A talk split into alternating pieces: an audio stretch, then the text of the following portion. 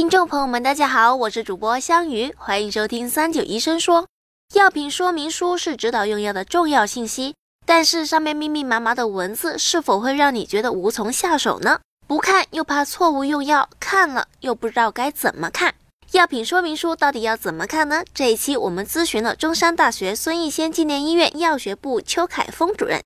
下面让我们来听听邱主任的解答吧。药品说明书里面呢，通常有几大部分。第一个呢是啊，药品的一个个品名，就是它的一个主要成分啊，还有它的一个规格，还有它的用法用量啊，注意事项、禁忌症、药物相互作用等等这一系列方面的内容。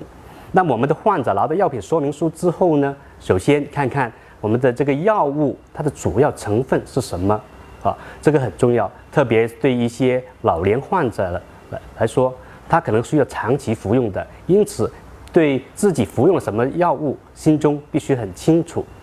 那么第二个呢，啊，要知道的一个它的规格，就是它的一个剂量是多少，哦，因为同一种药物，它有可能啊有多种的规格，比如说它有十毫克的，二十毫克的。那么记住我这个规格之后呢，就避免以后我这个患者在去开药或者买药的时候，会买到剂量大的或者说剂量小的另一种药物。那么呃，在用法用量上，我们通常呢就要呃严格遵守我们的医生嘱咐我们患者的一个用法用量啊。那么我们的患者还要看一看这个说明书里面提到的一些注意事项。比如说，他应该在什么时候服用，应该怎么服用，或者不应该与什么的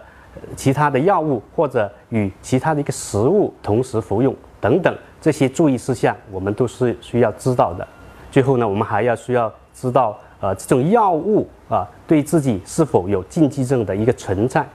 因为有时候我们在就诊的时候，可能啊，我们的患者会。呃，遗漏了，忘记了告诉医生我哪种药物是过敏的，或者说不适宜、不适合服用的，啊，那么我们的医生啊就会把这开这种药。但是我们的患者哦，看到说明书，原来我是不适合的，那么就应该啊立即的停止服用药物。这些呢，都是我们的患者在看药品说明书的时候需要注意的地方。